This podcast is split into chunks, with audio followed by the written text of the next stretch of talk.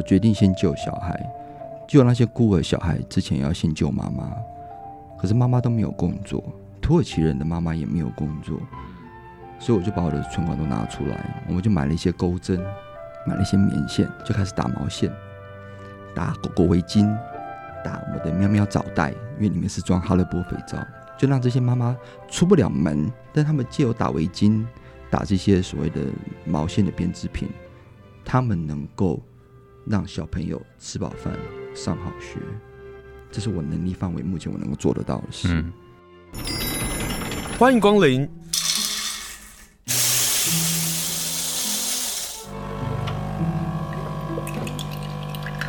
今天的盛情款待，请享用。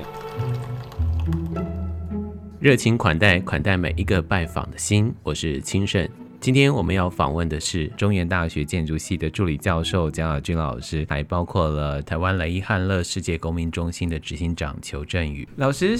你还叫球，然后叫球，我是教幼稚园的。啊，你教 教幼稚园也是叫老师啊？我请教一下啊，什么原因让你会去土耳其，然后去帮助难民呢？走投无路了，就是澳洲念完博士以后找不到工作嘛，就没想找。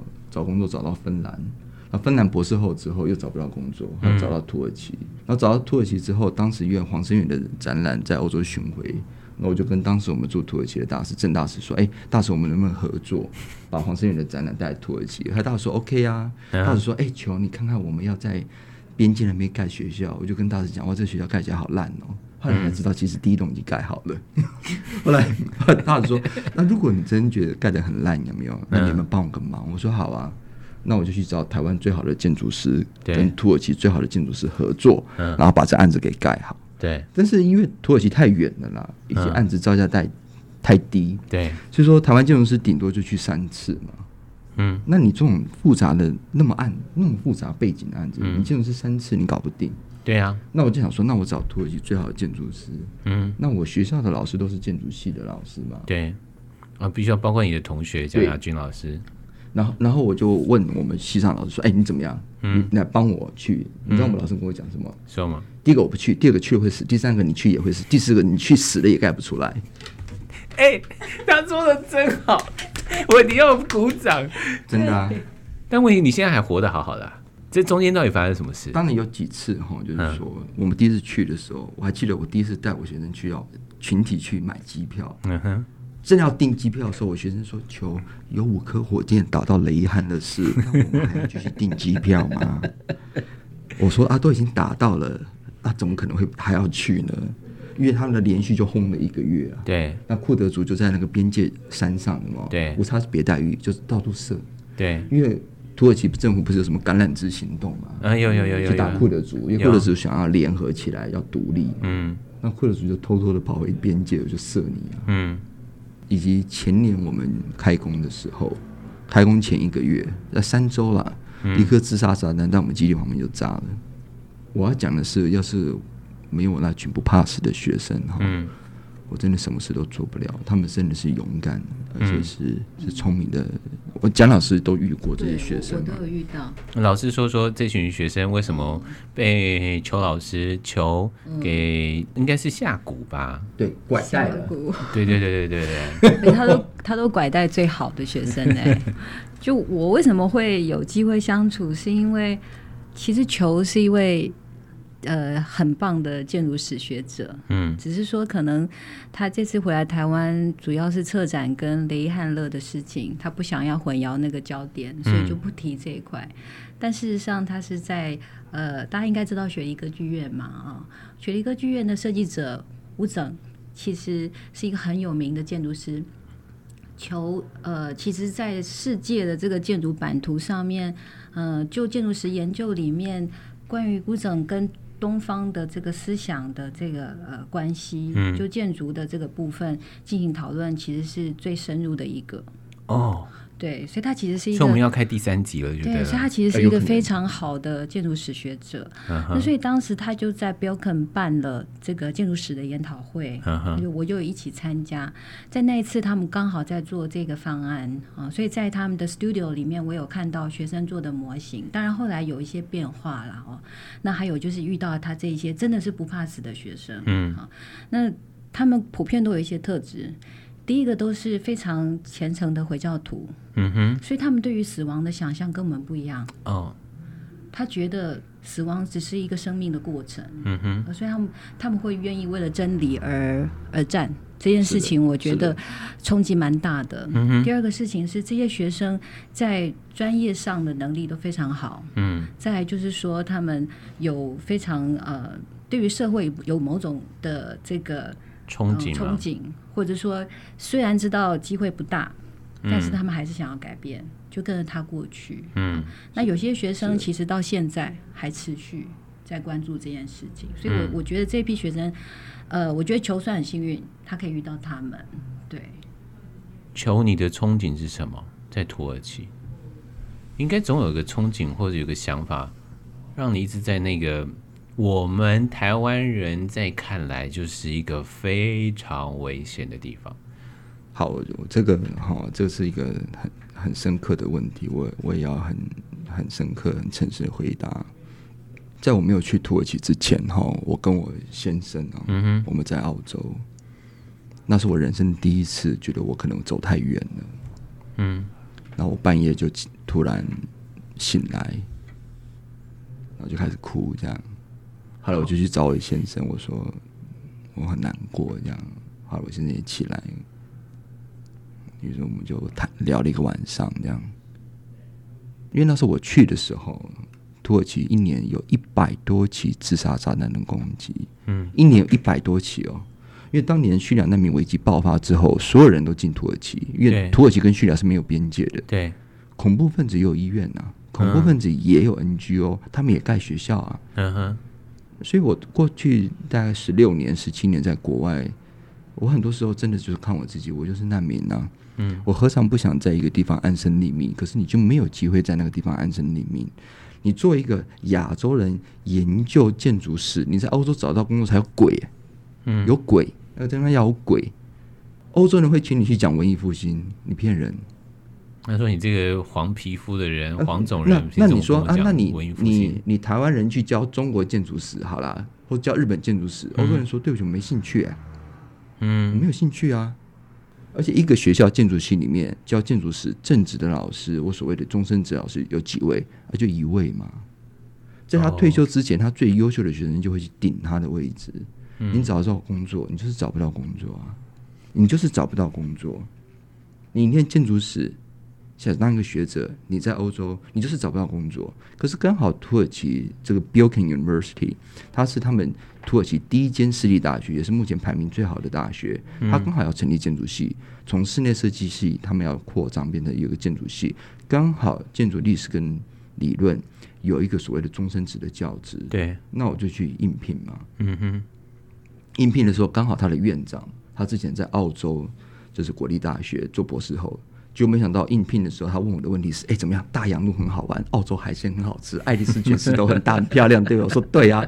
就后来他就他就他就给我了。所以这是口试的幸运的，你知道口试永远都是是，就看你的 lucky 的那个 lucky 之神有没有到你身边。难民的经历，我自己亲身经历。嗯、等我再看到难民的事情，在土耳其，嗯、以及刚刚我们聊到说，我们在之前和。芬兰赫尔辛基，它的首都对，跟先英郡，然后有去盖所谓的难民的终极屋，做一个建筑展览，我就开始对这个难民的议题哦，其实是非常感同身受。嗯，生命的公平跟公正或是平等这件事情是不存在，这世界是不存在的。它唯一能够存在，就是如果我们愿意拿我们的双手去去去拼一次，嗯，那也许还有一点机会，嗯。所以，我对我我系上的老师，其实我是非常的不认同。这是你的国难，这是国难，这是土耳其的国难。你台面下大概有多少难民？你知道？大概可能有八百万的难民。台面上是四百万，可能台面上可能是八百万的难民，这是国难。嗯哼，同时这是第二次世界大战以来最大的难民的人道危机。嗯，那你这些建筑师，或是我很诚实跟你讲，过去这十年，土耳其就是没有一栋房子是为了针对解决难民问题而设计的。而今天台湾雷伊汉的世界公民中心是第一栋，我说你们都在吃饭，嗯。轮得到我这个没有头发的台湾学者来盖第一栋？既然讲到雷伊汉啊，为什么要盖一个雷伊汉难民中心？然后你又盖出来的，可以看得到回教的精神。那我我从这里看到是这样，可是一定还有一些精神细节。你要不要来跟大家谈谈？怎么会有一个台湾人到那里要去盖一个难民中心？我我首先要要谢谢外交部，我们台湾外交部以及我们驻土耳其的郑大使，嗯，没有他们的支持，没有他们的信赖，这事情是不不可能发生。嗯哼，因为通常我们台湾都是有所谓的年度预算嘛，对，那年度预算就是一年之内要盖完，所以说我们一开始原先计划是六个月之内房子要盖完，嗯，光是签约就签了六个月，因为副市长是文盲，他根本不会准备文件，嗯哼。而我们大概花了近四年才把这栋房子盖完。你知道大使跟我说什么？嗯、我的郑大使，就我相信你做的一些事情都是对的，你就去做。我所有事情就是配合你。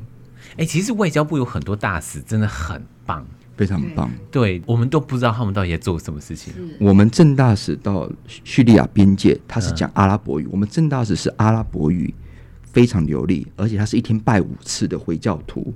他到雷伊汉的是跟市长是讲阿拉伯语对话，然后一起去拜。市长说：“你不是大使，你是我兄弟。”我在芬兰的好朋友约翰尼 Plus 嘛，他说：“求你不是设计房子，你只是借由这栋房子告诉全世界什么是难民危机，以及现在土耳其的状况是什么。”嗯，我说难民危机就是围墙的危机。什么是围墙危机？Donald Trump 想在墨西哥边界盖围墙，是是是是那个笑话。对，土耳其埃尔段八百三十五公里的围墙盖完了。但问题是我们都不知道这件事情。盖完的是由两米宽、四米高、十一吨重的混凝土墙，八百三十五公里盖完的。嗯、你说你你围墙盖完你就解决了难民危机吗？当然不会啊！你今天如果你有三千五百块美金，你是叙利亚难民，你有三千五，你就能够买通军方、买通人蛇、嗯、买通市政府、买通当地警察、买买通当地居民，嗯、然后。在一个特定的晚上，叛军就会把你送到边界，然后在特定的晚上、特定时间就会停电。那停电的时候呢，你会发现楼梯就会准备好，你就可以爬楼梯跨过那四公米高的围墙。那你很高，对不对？不要怕。另外一边床垫也会准备好，你就咚跳下去。但跳下去之后呢，你要把它爬起来，嗯、要跑十五分钟。为什么？虽然军方已经收你的钱，真的好像黑色喜剧电影哦，啊、真的是。但是我们还是有摄影机，所以呢，一趟三十个人嘛，对，抓五个，因为一台车也最多装五个，啊。但我也还是付一样，同样都付了三千五百美金，啊，所以说就牺牲那个老弱妇孺跑得慢，剩下的二十五个呢就能够顺利的跑十五分钟，车子就会在路边等你，上了车往市中心冲，你就消失。恭喜你来到土耳其，三千五美金。等一下，我们刚刚虽然是用玩笑话式方式讲这件事情。可是好悲伤哦，对不对？如果你没有三千五呢？你敢靠近我就扫射你。而今天每天晚上都在扫射。嗯，你敢靠近边界我就扫射你。我们每天晚上都在扫射。可是你讲这些事情啊，台湾人不知道的，你知道，就是你没有跟大家分享。哦，不要别说我们刚刚讲那些故事，我们光是在讲呃土耳其的状况，或者是它周边的难民的状况，其实台湾是看不到的。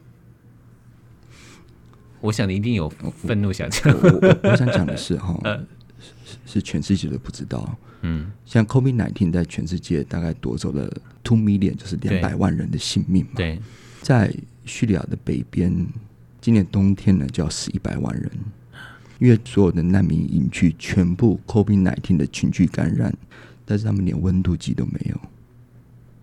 嗯，那很简单嘛，这些难民营区都是谁在管理，谁在照顾？联合国吗？对啊，UNHCR 吗？世界卫生组织吗？那很简单嘛。你今天难民营区爆发群聚感染，你谁要负责？今天难民营区爆发群聚感染之后，居然没有任何的医疗资源，都一年了，谁要负责？很简单嘛，那没有人负责，那没有人负责就不要报嘛。但也因为他有八百万，他有一百万，所以作为一个不管是土耳其或者叙利亚或者是拥有权力的人，他当然就当做没看到啊，因为这个问题太大了。所以说现在的难民问题哦，难民危机，什么是难民问题？什么难民危机？Uh huh. 全部真正被 displaced 的这些难民，就是。嗯流离失所的，就是一千六百万啊，就是一千六百万。这一千六百万对整个欧洲来讲是不是问题？绝对不是嘛。可是问题是什么？问题就是欧洲觉得这是你土耳其问题嘛？土耳其觉得这是你哈泰省的问题，哈泰省说这是你雷汉的事的问题，嗯、雷汉的说不对，这是你军方的问题。于是呢，墙就盖起来了。墙的这边死人是你家的事，不关我的事。只要我这边没死人就好。嗯、台湾雷汉的世界公民中心就用这道围墙，一模一样的军事设施来盖。我就要用这个台湾中心告诉全世界，过去的围墙是军事设施，今天的同样的围墙是人道设施。过去的这个围墙是分隔两地，今天呢，我要让这两国的人民共荣共生。我就要用台湾中心告诉全世界，到底什么是难民危机？就是墙的危机。如果我们能够把墙盖得出来，为什么我们不能够把墙变成是扶植，或者是让这两国人民真的能够一起生存？我终于懂了。我在看你那个难民中心的时候，除了刚刚讲到那个回教的那个顶啊，嗯、底下的那个，它就是柏林围墙的那个墙，没错，墩啊，没错，那就是它的围墙，没错。因为我看那个墙，就觉得在哪里看过，怪怪的，对。对，你讲到围墙，我终于懂了。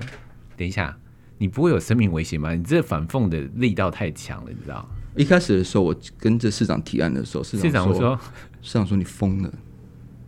对啊，你真的疯了！市长就问我说：“你会让全世界都知道我雷伊汉勒斯在打仗？嗯、你会让全世界知道我雷伊汉的事就在边界旁边？”对，我说：“市长，我就是要让全世界知道这两件事，但是我也要让全世界知道，虽然我们在打仗，虽然我们在边界旁边，我们可以活得下去，我们会活下去。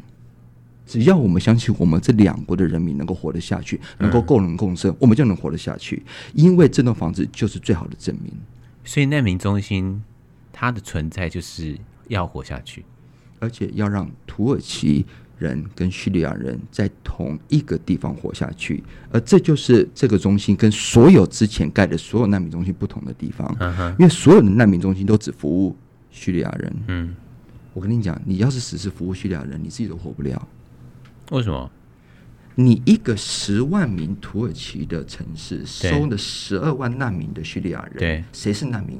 在那个城市里面，连市长都是难民。哦，我有看到相关的报道，就是这些难民进到这个城市当中，他们所销售的其实更便宜的东西，然后他们却把所有的资源对全部消耗掉。对，市长说，我现在连收垃圾的钱都不够。嗯，因为我收垃圾的钱是根据我土耳其人所缴的税。来做，可是我现在我人口多了一倍，嗯、我的税没有多一倍啊，嗯，我连收垃圾都没有办法收，那你今天一个 NGO 你去做，对不对？嗯、你把所有的资源你给叙利亚人，嗯，土耳其人要不要杀你？会啊，绝对杀你。今天就访问的是台湾雷伊汉乐世界公民中心的执行长裘振宇，以及中原大学建筑系的助理教授蒋亚军蒋老师。老师你自己怎么看裘他做的这一些事啊？我觉得他蛮勇敢的啦，嗯，至少这件事情我自己不敢，我也不敢。怎么看球？我觉得呃有很多面向哎啊，如果就以建筑史专业来讲的话，嗯、我觉得他在很多的难民建筑的这个创造的过程里面，他比较少的人有能力去处理文化符号这件事。啊，对。我们刚刚讲到围墙，我们刚刚讲到那个屋顶，对对，但可能是因为做史学研究很长的一段时间，他知道说怎么样可以让不同的族群的人，比方说土耳其人、叙利亚人，共同去接受同一个文化符号，可以共存在一个空间里头。嗯、我觉得这件事情很重要。嗯哼，好，那我想等一下求他自己可以做一个说明啊，我自己也很好奇，他最终怎么样决定用这个形式的。那另外一个部分，我当然也很好奇，就是说，因为我大概知道球在做就是雪梨歌剧院的这个设计者吴总的研究很久。事实上，在这个难民中心的建筑形式里面，感觉上好像有某种层面有点像雪梨歌剧院的这种形式的一一种呃借鉴。嗯，转化。那怎么样？对对，转化。他怎么样去看这件事？我觉得这是在所谓的建筑形式如何处理文化情感这件事情上面的一个。我很想了解的部分，嗯，好，那当然还有求他个人性格的部分，啊，因为我其实认识他蛮早了，大学的时候，可是他其实会让人家有压力的一位同学。老实说哦，当我要做这个访问，然后看完相关之前的采访的时候，我压力超大，我想说，我为什么要？自己跳一个坑，然后做这个访问。是是是，我完全能够理解你的心情，因为他，我觉得他在大学的时候就是一个充满对所有事情都可以产生发问，然后呢，还可以找出他的一个非常呃难以被撼动的一种辩证的逻辑。那我觉得这件事情，呃，可能是他很小就养成的一个习惯。嗯，那那所以没有经过了。足够的一个见证的基础，你就很难说服他。嗯，我想这个可能是不管是做雷汉乐，或者是做研究，或者是做很多事情的态度的立场的选择，他某种层面保持了啊，他在个性上面的一贯性。那当然，我我觉得也很好奇啦，就是说，因为他其实在处理土耳其，这是一个部落政治的问题啊。那作为一个台湾人，怎么样在那个环境里头？对啊，对。我相信我们可能都会很好奇，怎么活得下来？哈，今天还可以坐在我旁边呢。嗯、对对啊，然后你为什么每一次要去进到那个环境里头去？因为我们讲好了，就无国界医生，我们永远可只是可能漫画啊、日剧啊、电影的里头看到神奇的故事。可是当自己是一个坐在我们身边的人，或者他是一个台湾人过去的时候，总觉得那个地方实在太遥远了。而你为什么一定要去那？他有一个性格，对，他有一个情感，他里头有一些的背景因素，让你在那里一定有获得支持。我我要很诚实的跟你讲了，我真的在那个地方四年五年哦，看下来，嗯，我真的看不到希望，我真的看不到希望。联合国没有做起来，嗯，无论是在叙利亚的这一边，或是土耳其的这一边，联合国都没有做起来，世界卫生组织也没有做起来，红新月会、红十字会都没有做起来。都在骗人。嗯，我还记得我因为预算的问题，我也会来跟我们的外交部报告。当时的亚非斯市长问我说：“求有人没有人做起来？嗯，你干嘛这么拼？”我就跟市长讲：“这是我人生第一栋房子，也是我人生应该最后一栋房子。你能不能让我很诚实的就去把每一个问题都？”很诚实的去把它处理，我不能说我真的就解决了问题，对，但说我尝试处理每一个问题。建筑师大部分大家就认为你就收了钱嘛，嗯，你就把图交了嘛，对。至于他盖不盖，他怎么盖，以及最后盖起来怎么样，其实你都可以睁一只眼闭一闭一只眼。像那个所谓的部落政治，其实你你根本其实都不用去都 OK 啦。嗯哼。但是我决定的是，我一开始我就是做志工。我一开始就决定，我把我的存款拿出来，我带我的学生在还没开工之前，我们就去了三十五趟，嗯，所有的花费有我的存款，我就要告诉市长，你要我滚我就滚，你不要我滚我就留下来帮你，我不要钱不要命不要利，我每次来就是烧我的存款，你要我滚我就滚，市政府达成共识，球不是来骗钱的。球不是骗子，他是疯子，他是来帮我们的。我去六十趟，市长每一次都派专车来机场接送我。嗯，你已经碰到三个市长了。对啊，市长更迭之后，这是黄胜宇老师教我的。嗯、你就做对的事情，你就照顾这个城市的每一个人，你就要让市长知道，有一天你下台，我还会在。市长他就会买你的账。哦。因为你在照顾他所有的人，你也帮他做了一些他自己觉得很头痛、很棘手的问题，所以市长他会相信你。嗯哼，我就很诚实跟你讲，我那个基地是违建，我就诚实跟你讲，你有看过哪一个国家无法无天，能够把边界混凝土墙拿过来盖房子，上面呢加个战斗机的机棚，对，那个叫做没有王法。我跟你讲，那地方就是没有王法。市长说，我还跟市长，我们这个能播吗？可以播啦。就是我就跟市长讲，哎，这个要申请建造的，嗯，要找建筑师盖章，要送审，有结构的的问题，对，有法规的问题。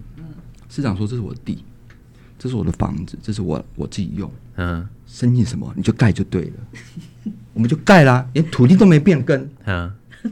然后呢，混凝土灌灌灌，因为因为地板还是要灌混凝土。对啊，对啊，对啊，灌灌灌，哎，东边西边灌到马路上去了，多灌了两米，灌了超过基地了，你懂是吗？两米很大哎，对，两米很大。后来厂商就说：“求你这是灌到马路上的，嗯，你这个土不对，你这建筑画比较大，土地比较小，怎么办？没有，我就我故意的，因为我知道多这两米，东边西边多两米就四米，我可以多四个单元，四个单元是两百个工作机会啊。”所以呢，他不灌，他就把市长找来说：“哎、嗯欸，你这个灌到马路上了。”嗯，市长就看看混凝土，看看厂商，看看我，就跟厂商讲：“我们要相信专业，求说灌就灌。”后来呢，盖完之后，我就跟市长讲：“哎、欸，怎么没有电呢？”我就跟市长官员讲：“哎、欸，怎么会没有电？”他说：“要申请，对，嗯、要申请电，要省政府核准嘛。”发现一看，没有地号。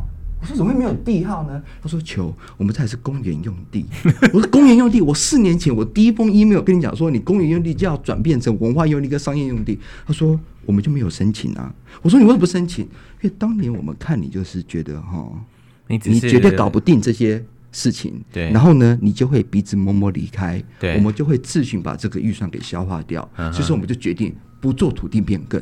可是没想到呢，搞了四年，居然你还留下来了。”嗯，那我说好了，废话不要多说，现在还是没有电啊。他说我们也没有办法，你知道怎么搞？我就拿着申请书去见省长，对，我就问省长，公园里头能不能有电？省长说可以。嗯，公园里头能不能有亭子？五十二个亭子，省长说可以。那我说亭子里面可不可以有电？省长说可以，电标出来，嗯，你就要给我盖下去。所以我们现在就有电了。所以刚刚呃，江耀勋老师讲到你的东西呀、你的、你的、你的建筑作品啊，有文化的符号，有文化的情感啊。可是我也好奇是说，他会不会你在做这个事情的时候，你也在思考一件事情，他如何能够轻易被复制？也就是说，当他新建那么变得更简单的时候，其实更有机会去帮助更多的难民。就是说，很多人在跟我说：“哎、欸，求你这个东西要不是你专利？”嗯，像谢英俊的要轻钢构有人有专利嘛？我说我不用申请专利了。如果真的有人哪个 NG 又不怕死，有没有？反正那边都是无法无天嘛，部落政治。你要觉得那个可以抄，你就拿去抄，因为那是真的是最便宜、最快、最强壮。因为那个地方是一级地震带，你知道哈？啊，知道知道知道。因为三不五时我们就会看到土耳其地震的新闻啊。那你一级地震带，你通常是要做混凝土地桩嘛？嗯，当时我们在盖我们台湾中心就算预算，嗯，一千两百万台币的预算嘛，一千两百万台币不是美金哦，哈，好少哦，一千两百万那个地桩打进去有没有？嗯哼，一千两百万就花完了。所以说一开始设想台湾中心是公园，只有荒草，有没有？风吹来的时候还会这样吹动，因为所有钱都在土底下。嗯，就像没有，但是你不能盖会倒的，对啊，我会说啊，那地桩不要打，嗯哼，盖会倒，那不行啊。所以还好，也就是发现了这个混凝土块。因为混凝土块后来我们结构技师有算过，大概八点零来都不会倒。嗯，意思是说，哦，那很厉害耶。当所有旁边都倒光的时候呢，嗯、哼这段还能站在那里。因为我的屋顶是最轻的方式，嗯，我屋顶是零点七八 millimeter，连一公里都不到的金属薄板，非常轻，非常强壮。同时呢，它居然没有焊接，全部都是螺丝。意思是说呢，你在土耳其找不到能够比盖这个屋顶更便宜的方式。嗯、你在土耳其找不到比这个屋顶更 practical、更实用的屋顶。嗯、建筑师当然，蒋老师讲的那个文化符号，嗯、这一点也很重要。因为土耳其人、叙利亚人，因为他们基本上都是阿拉伯裔。嗯，回教这件事情是他们最大公约数。那你说回教建筑是什么？就是一个顶嘛。嗯，我很诚实讲，我那栋房子真的是便宜到哈。真的就是那个菜市场的价钱，在当地我旁边的公寓哦，每平方公尺是两千土耳其里拉。我的台湾中心是每平方公尺只有六百土耳其里拉，我要盖个六百，但是大家看起来还要有希望，还能够往前冲，这就是我的挑战。而且我还有地震的问题嘛？对啊，对不对？我还有政治上的问题。对啊，所以才搞了四年，我提了总共十一个提案，这是第十一个。嗯。为什么你可以这么的坚韧呢？你知道我们在。生活在台湾啊，三不五时就会抱怨啊，对，然后就觉得说啊，小小的挫折啊，对我们来讲就是大大的挫折，小小的攻击就是非常庞大的攻击，到我都觉得不想干了啊。可是花了四年，然后这么少钱，还把自己的钱投进去，然后还有生命的危险，还有这么多这么多的问题，还有在非常有限的资源底下，你要找出。可用的建材，然后又符合我们刚刚讲的非常重要的是文化符号这件事情。因为我刚有说，我在那边真的我看不到希望，因为过去九年、十年，嗯，就是没有一栋盖得出来。对，而我也知道，如果我退缩，我想大使外交部也不会对我有任何的怨怨怼，因为大家都知道这非常难，因为我连我。在台湾的很多老师，或者是当地我学校的同志说：“你这是不可能盖出来的，你怎么可能搞定那个所谓的部落政治？”嗯，你一个台湾人没有头发，一个人下去跟他们干，他好爱强调这个事，很爱讲你没有头发，你懂我意思吗？他们会觉得我连一个土耳其的建筑师、资深建筑师，嗯、还在土耳其有头有脸的。对，第一个就是他们绝对不接公共工程，第二个绝对不到这种所谓的。边界旁边那种三级炮弹，三级政府哦，那我下去都死嘛。那我知道，如果我放弃，就是所有人都放弃，我不能放弃。我要问一个私人问题了，嗯，那你身边的家人呢？你不能放弃那一些人，可是你身边的家人，我想过去在这十几年在国外哦，嗯，我最亲的人就是我先生。对啊，他是在日内瓦，他在世界卫生组织。WHO，他也是一个具有某种程度就是疯子，呃，对，然后他也知道在这个组织里面什么是能做，以及什么是不能做，嗯，所以他也就跟我讲嘛，你钱烧完了嘛，哈，球，那就就来该烧我的这件事情，就是一路做下去。等一下，等一下，我以为你要说的事情是你钱烧完了，你就回来吧。不是，他先生很，他说你先生说你钱烧完了，继续来烧我的。我要就插话了，就是说，因为当年像我博士后没有工作的时候，嗯、我先生借我一百五十万台币，他说：“求我知道你想把这个展览促成，台湾建筑师在欧洲巡回，所以他借我一百一百五十万台币。所以说，欧洲二十五个建筑博物馆馆长啊，我一个一个去拜访，一个一个送花送酒，卖保险。”嗯，就卖台湾建筑展的保险，然后再飞来台湾，跟我的老师、跟我的朋友、跟黄生远、跟谢英娟，看我们怎么准备，是这样做起来的。不问一个问题，你为什么想要办一个台湾建筑展呢？台湾也是难民，我也是难民，嗯，叙利亚人也是难民，我们何尝不在寻求别人公正公平的对待我们？我们在寻求同样一件事，嗯。那这件事情能发生，就是因为我们能够做一些事嘛。嗯，我们不做事，这种公平公正会来骗鬼。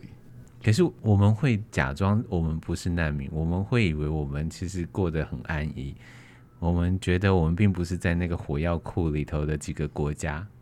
台湾从来没有离战争远过。嗯，所以我们要更看到其他的这些人，或者我们应该要更勇敢的面对大海。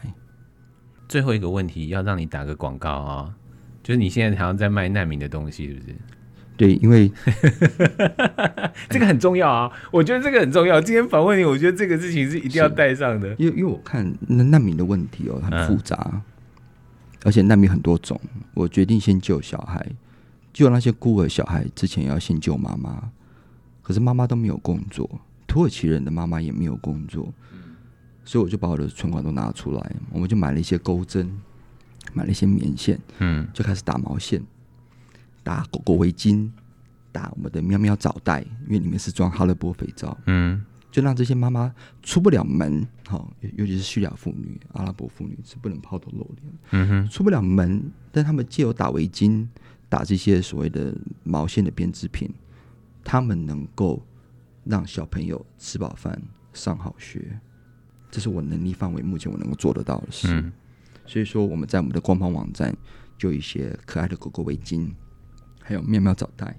因为哈乐波肥皂，你知道是很有名的肥皂，嗯，是橄榄油跟月桂果油一起调出来的。你你要卖的话，就是请大家上台湾雷伊汉世界公民中心这个脸书上，或是土耳其台湾中心，嗯哼，我们有脸书，然后我们有官网，嗯，我们会把所有的所得全部呢做最大化的处理，嗯，然后帮助。能帮多少难民，我们就尽量帮。嗯，我们现在是已经有一百五十位的妇女跟着我们一起做这样子。那我们同时也帮每一位妇女去拍记录短片，因为这些妇女是从来没有发声的权利。我们也都知道，现在没有任何的新闻。我相信你只要听了其中一个妇女她们所经历的，嗯，的状态，各位就会对。整个难民事件做彻底的改观。嗯，今天非常谢谢台湾雷伊汉勒世界公民中心的执行长裘振宇，也要非常谢谢中原大学建筑系的助理教授江雅君老师。他刚刚讲到的裘刚刚讲到那个影片啊，其中就包括了断脚女孩的那个，有讲到这我又有点忍不住伤心，因为就好不容易过了那个边界。然后想办法让这些士兵让爸爸能够过去，可是到了土耳其，他们就会告诉说，只能留一个人留下来照顾这个断脚的小孩的时候，那要失去谁呢？就是千里迢迢怎么样的方式到了土耳其，可是最后有一个人终究还是要被放弃掉。今天跟大家介绍呢，就是让我们知道外面的世界，让我们可以一同来跟大家分享。如果你今天听了这个访问，也请大家多多分享台湾雷伊汉勒世界公民中心。今天非常谢谢执行长接受访问，谢谢，您，谢谢谢谢蒋老师。